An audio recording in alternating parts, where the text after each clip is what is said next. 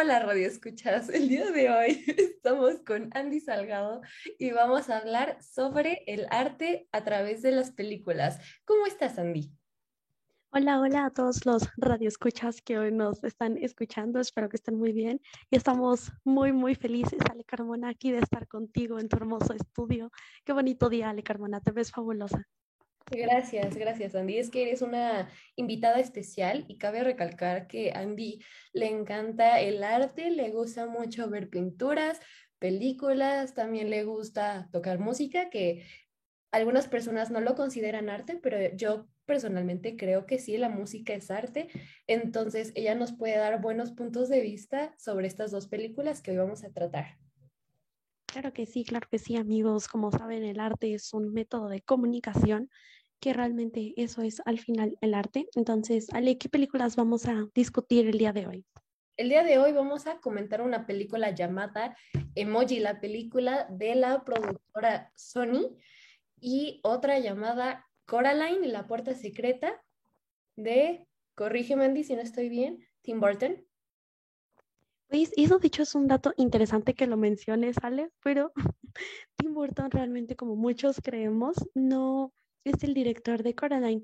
Sí, sí tuvo algunas ideas como que fue, son su responsabilidad, sin embargo, el director es otro y, y el estudio es del estudio Laika el director es Henry Selick, que de hecho si ustedes ven la película podrán ver que cuando Coraline se muda y llega como le paga el, llega como el señor que está dando las cosas de la mudanza y dice, "Señora, dame una propina." La señora le entrega un billete y en ese billete está la cara de el director. Entonces se nos introduce el director incluso antes que a la protagonista, pero es interesante que lo mencione, sale. Entonces, sí, es del estudio Laika y del director Henry Selick. Perdónenme, perdónenme, es que aquí no tenía el dato, pero Yandy nos ayudó. Pero antes que nada, vamos a ver qué es la estética, porque en la estética entra lo que es lo bello, lo sublime, lo feo y lo trágico. Entonces, ¿qué es la estética? La estética es la ciencia de lo bello o filosofía del arte. Y entonces, Andy, ¿qué es el arte?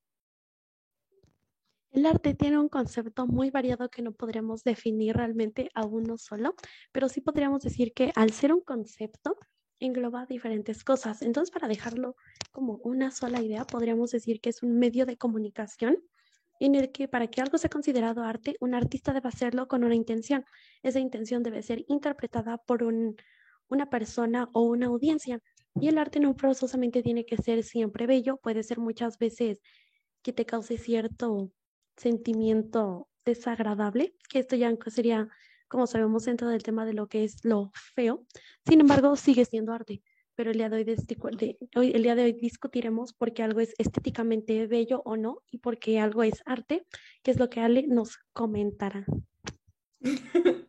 ok, entonces para tener contexto sobre qué es lo bello, lo feo y lo sublime en la filosofía, tenemos que lo bello los griegos lo relacionaban con lo que está bonito, bien fabricado o bien hecho. Lo feo, en cambio, se asocia con la fealdad de lo negativo, se da en un objetivo que por su forma es percibido estéticamente. Y lo sublime se ha, utilizado perdón, para designar algo excelso, eminente o sumamente elevado. Entonces, lo sublime puede encontrarse en la naturaleza como un arco iris o en algo que hacen los humanos como sacrificar la vida. Podemos pensar que sacrificar la vida no es algo bello que podamos apreciar, pero es algo sublime ya que tiene un objetivo y un propósito.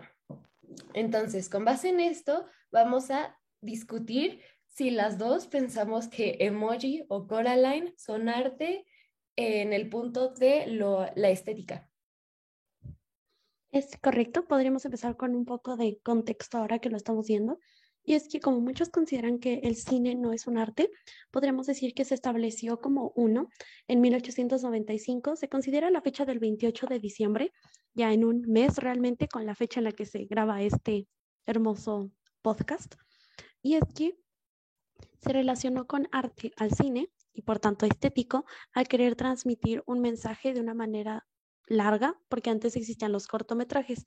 Sin embargo, al darse cuenta de que realmente había una manera de transmitirlo de una manera más larga y como incluso barata en su época, aunque actualmente el buen cine no suele ser tan barato, porque como sabemos, para que algo esté bien hecho necesita ciertos medios y por tanto sea estético. Pero bueno, entonces, al surgir en esta época se le, denomina, arte a todo, esa combinación de ya sea actuación, animación, doblaje, música, etcétera, dentro de un, una grabación, una secuencia de imágenes. Entonces, comenzamos con la película de Coraline. Ale nos tiene el primer dato. Ok, para empezar, el proyecto fue terminado luego de cuatro años de producción y se necesitaron más de 150 sets de 52 escenarios para contar la historia, lo cual nos permite apreciar que esta película pues llevó bastante producción, bastante empeño y no es algo que se haya hecho ni siquiera en un año.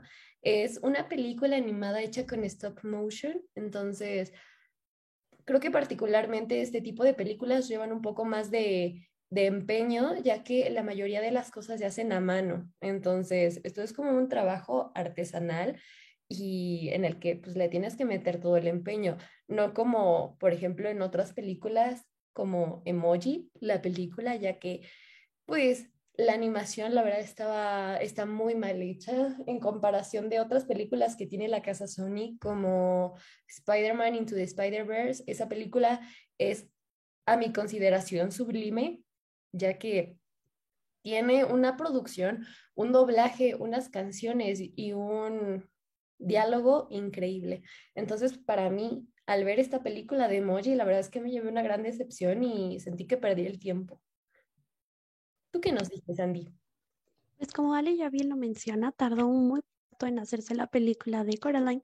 Sin embargo, en comparación, Emoji, la película, tardó alrededor de unos nueve o diez meses, según lo que parece, ya que esto se estrenó en 2017. Y pues podríamos decir que al ver la animación no es feo.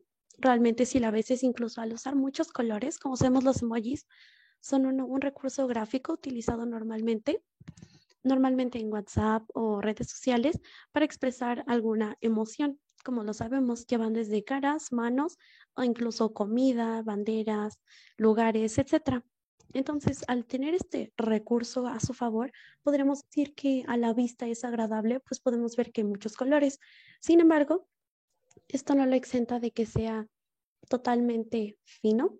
Y esto porque al ser emojis no hubo un esfuerzo por parte de los animadores o bien por de la compañía de realmente darles un toque personalizado, cosa que consideramos sería muy sencilla al, pensar que cada emoji realmente tiene una personalidad al representar algo totalmente diferente. Sin embargo, esto se limitó a ponerles una cara, un par de manos y piernas si bien les iba. No fugaron realmente mucho con lo que podrían llegar a ser de esto. Entonces al final no, si bien recordamos que fue una película hecha en 3D, que sí, aunque, aunque existen ya muchos programas para las texturas que se utilizaron, que son como, no digamos, muy parecidas a otras películas, por lo que es mucho más sencillo copiar cierto molde y llevarlas a cabo. Lo que podríamos decir que es un punto a favor a Coraline, lo que sería la animación. Exacto. Entonces, ahora vamos a discutir un punto interesante ¿Qué es los suéteres tejidos a mano? ¿Nos quieras dar un poco de contexto, Andy? Claro que sí, Ale Carmona. Como ya lo mencionaba aquí nuestra hermosa habladora, eh, y, mm, todo en general fue realizado a mano dentro de los sets que llevó